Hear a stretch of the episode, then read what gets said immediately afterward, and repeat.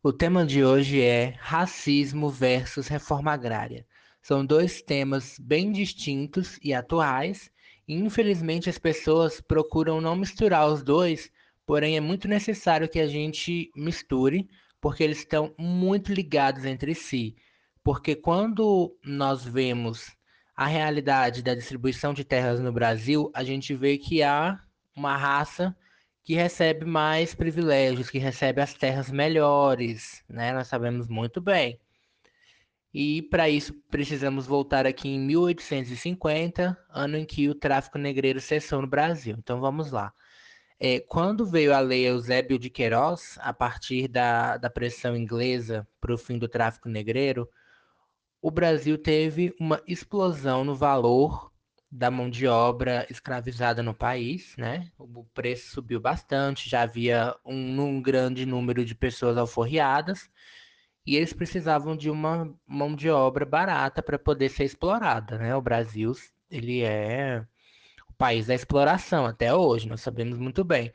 E eles precisavam de uma mão de obra que substituísse essas pessoas. Então, a partir daquele momento, eles já começaram a abrir as portas para a vinda de europeus para o Brasil. Inicialmente foi uma colônia alemã que veio para o país, mas nada muito forte até aquela época. Os alemães vieram e tal, só que eles preferiram se isolar, né? Criaram suas próprias colônias no sul do Brasil e não se misturaram ao restante da população. Então isso acabou gerando até atritos mais para frente. E o que acontece? O Brasil precisava de mão de obra. Só que ele não sabia nem qual era o tamanho da sua mão de obra, nem o tamanho da sua própria população. Foi aí então que o governo quis fazer o censo demográfico, como eu falei no podcast anterior. E esse censo demográfico de 1850 não ocorreu, ele só veio ocorrer em 1872. Quando o governo viu que tinha 62% da sua população negra boa parte dela já alforriada e um número não suficiente de pessoas para serem exploradas, que no caso eram as pessoas em situação de escravidão, o governo então resolveu trazer pessoas da Europa. Então eles enviaram, vejam só, é, inúmeros panfletos, uh, cartazes dizendo que o Brasil era um país maravilhoso, não sei o quê, fazendo uma propaganda enganosa mesmo, principalmente na Itália, que estava ainda em processo de reunificação. Era um país onde as pessoas nem tinham a mesma língua no país inteiro, então era um país sem identidade, as pessoas seriam facilmente absorvidas pela, pela cultura brasileira. Então houve esse esforço em trazer essas pessoas para cá é, eram 7 mil pessoas, né, 7 mil agentes de imigração pela Itália, é, dizendo que o Brasil era maravilhoso, que as pessoas tinham que vir para cá e tudo mais. E aí, então, cada estado fez um plano para poder trazer essas pessoas para cá. A gente pode citar aqui os estados de São Paulo e os estados da região sul do Brasil, onde deu melhor essa situação, onde deu mais certo. Porque nos estados de Minas Gerais e Espírito Santo, que também tentaram atrair mão de obra italiana, não deu tão certo. No estado do Espírito Santo, pelo menos eles conseguiram manter uma pequena comunidade que se, é, foi se multiplicando aos poucos até gerar a população que tem hoje, que não é grande coisa, né? O Espírito Santo é o menor estado da região sudeste, principalmente pela sua falha ao atrair os imigrantes italianos, né? ou melhor, ao não atrair. E em São Paulo, a realidade já é totalmente diferente. A maioria da população tem algum descendente italiano direto, a maioria das pessoas tem sobrenome italiano. É outra outra situação. E aí o que acontece? Vamos lá. Essas pessoas vieram da Europa para o Brasil não para somar uma mão de obra a mais para poder ah, fazer a economia do país girar. Não foi isso que aconteceu.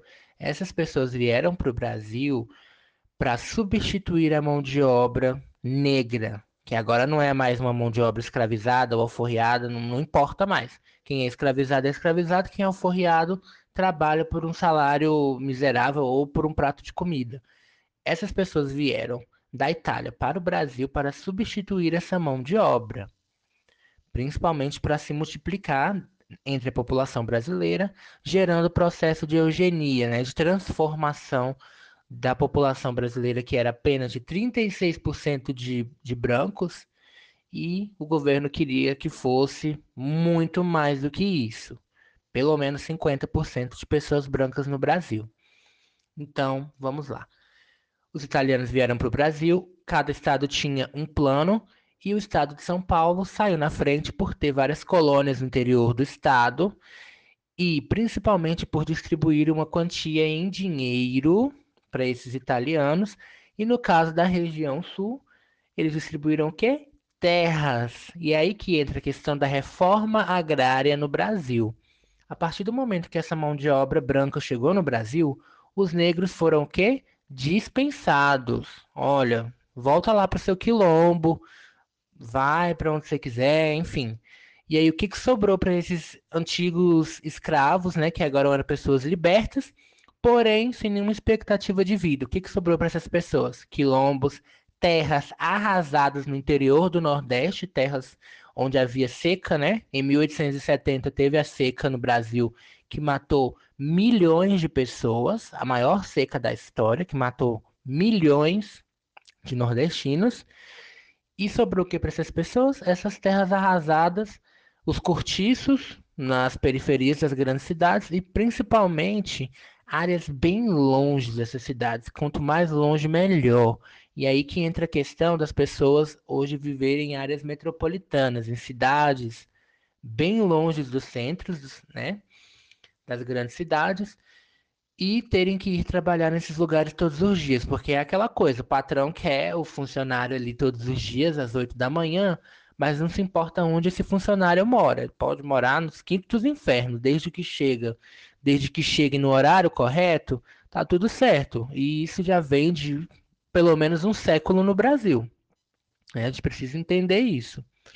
E aí então foram 510 mil italianos vindos para o Brasil entre 1884 e 1893. Isso aí esbarra no fim do Império Brasileiro, no início da República, enfim, no, no, na alforria geral dos, dos escravizados, né? ou seja, o fim da escravidão no Brasil, e mostra essa mudança de, de estratégia do governo brasileiro em relação a, a quem será explorado a partir dali. E então, 510 mil pessoas numa população de 15 milhões de habitantes era um número bem expressivo, né? Cerca de 3 a 4% da população brasileira, aumentando aí em um período de 10 anos, e todas essas pessoas sendo brancas, italianas, vindas da Europa. Então já mostra aí qual era o objetivo do governo brasileiro naquela época. Então vejamos lá. Eu já falei aqui sobre a Itália, que mal tinha se unificado naquele momento e tal, o país não tinha um sentimento nacional, cada um tinha uma língua. Então, ao chegar no Brasil, essas pessoas foram rapidamente absorvidas pela nossa cultura, aprenderam português.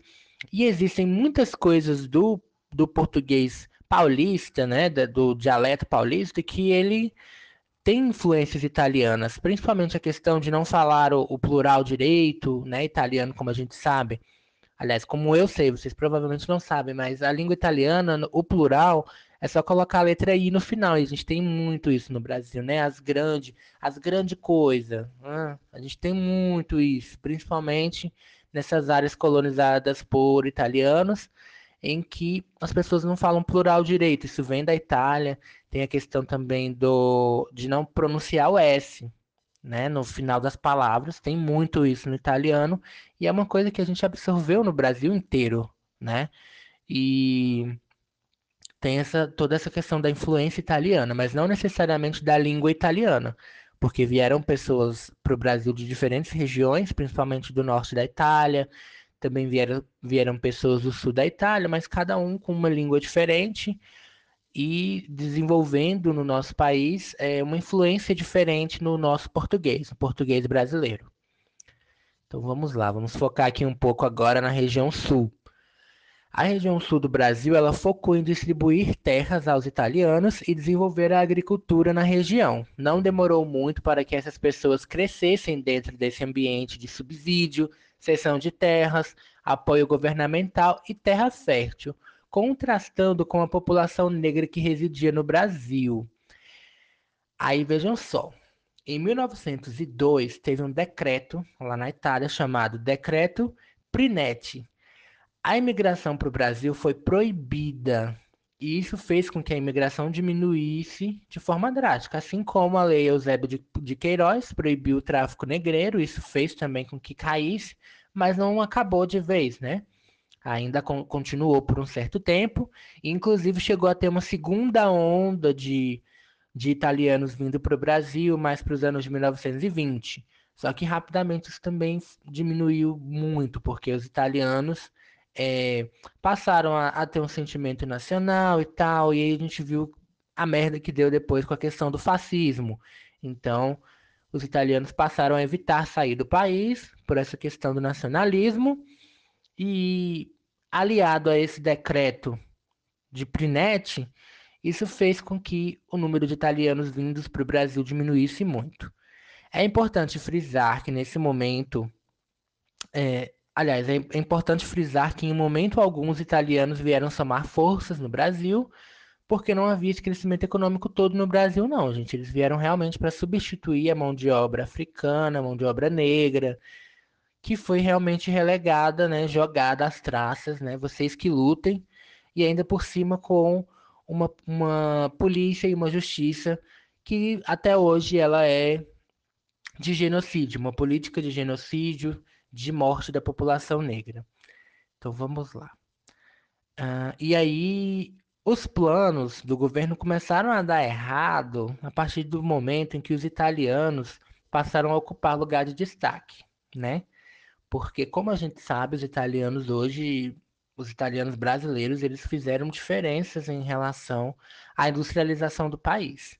Então, até 1930 ia tudo bem, né? Os italianos estavam sendo explorados, no sul do país estavam produzindo alimentos, no interior de São Paulo estavam fazendo a colheita do café para poder ser vendido, tudo certo, exploração nível máximo e os negros relegados, jogados nas terras inférteis do Nordeste, morrendo de fome. Ok.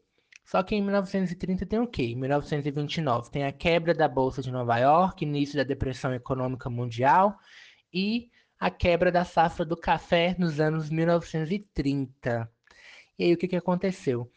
Os italianos é, começaram a perder seus empregos nessas lavouras de café e alguns mais abastardos, como é o caso dos Matarazzo, pegaram o dinheiro que o governo deu, porque o governo teve que comprar café dessas pessoas, né? Para evitar uma quebra dessas, dessas empresas, não sei nem se eu posso chamar isso de empresa, mas enfim, para evitar a quebra mesmo de, desses produtores, entre aspas. E aí, é, essas pessoas pegaram o dinheiro que o governo deu e iniciaram investimentos na indústria do Brasil, que é o que a gente vê no, no estado de São Paulo, né? Um grande parque industrial, nas cidades do interior, na capital, na região metropolitana de São Paulo. Enquanto no sul do, Brasil eles continuaram a produção agrícola normalmente. Só que aí o que aconteceu? Esses italianos tiveram que abandonar suas colônias no interior de São Paulo e foram para a capital trabalhar com comércio e serviços e principalmente na indústria. E depois, muito depois, a partir do desenvolvimento industrial do, de todo o estado de São Paulo, aí essas pessoas voltaram a ocupar é, espaços no interior do estado, né? Então houve essa questão realmente de, de mudança de rumo e o governo perdeu bastante aí o, o plano inicial que era de, de construir uma maioria italiana no Brasil e principalmente de deixar essa população branca à mercê da exploração dos grandes produtores. Isso durou muito pouco, ainda mais a partir de 1940, com consolidação das leis trabalhistas. Os italianos, os brancos como um todo, a maioria tinham vínculos trabalhistas, né? ao contrário dos negros, que até hoje é difícil conseguir um vínculo trabalhista real, e isso fez com que essas pessoas se desenvolvessem. E aí, ok. É, a elite brasileira, então, trouxe um milhão e meio de pessoas brancas da Itália para o Brasil, dando a elas dinheiro, terras férteis, enquanto os ex-escravizados ficaram às margens da sociedade, sem trabalho, dependendo da criminalidade ou da agricultura de subsistência para poder viver. Então, ó, vejam só, essa população negra que foi jogada às traças no Brasil só puderam ter um retorno gradual do, do trabalho, de poderem ter um, uma forma de, de subsistir mesmo nessa, nesse ambiente hostil que é o Brasil, a partir do momento em que os italianos passaram a ocupar espaços mais altos na sociedade e não que queriam mais fazer esses trabalhos braçais, então chamaram essa população negra de volta.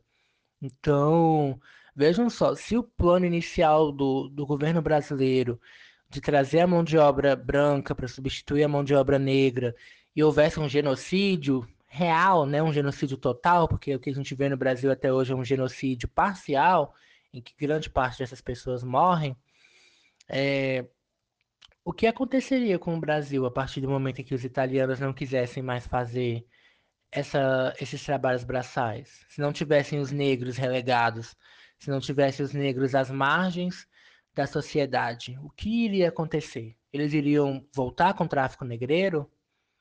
Ou eles iriam fazer propaganda enganosa na África para atrair as pessoas? Então fica realmente essa dúvida do que iria acontecer é, fica essa crítica ao governo brasileiro que segue isso até hoje. E é muito importante a gente frisar, porque nas aulas de história a gente vê que o Brasil teve várias, vários ambientes políticos, né? Primeiro teve a República, do café com leite, não sei o que, veio Vargas, sai Vargas, volta Vargas, vem Juscelino, vem ditadura, vem democracia de volta e a postura do governo brasileiro, independentemente da, do governo, da forma de governo que a gente tem, ela é racista. Independentemente de qualquer coisa, todo o ambiente político brasileiro, desde o início até hoje, ele é racista. Ele busca fazer com que pessoas negras recebam o resto do resto, enquanto pessoas brancas têm o direito de escolher o que querem, né, entre as melhores, né? as melhores terras, as melhores indústrias, os melhores empregos, enfim. Então, essa postura racista do Brasil ela é muito complicada. E hoje a gente vê um complicador ainda mais, porque temos um governo que criminaliza, criminaliza os movimentos sociais que querem terra, como é o caso do MST.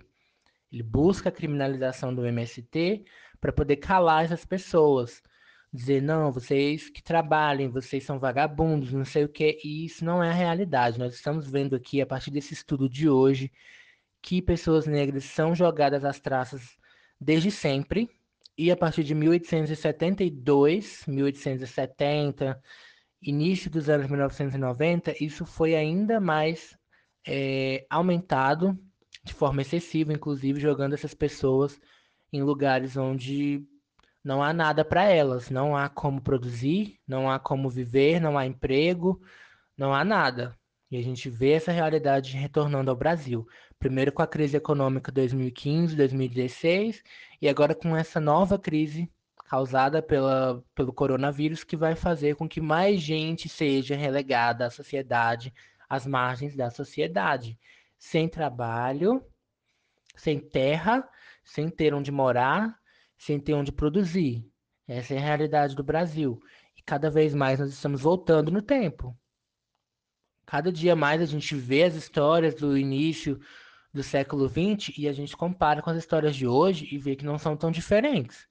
Então, é isso, gente. Fica a reflexão, fica aqui o meu apelo para que as pessoas se mobilizem junto a mim, junto a quem for, para poder mudar essa realidade. E é isso. Muito obrigado. Compartilhe esse podcast. Até o próximo domingo.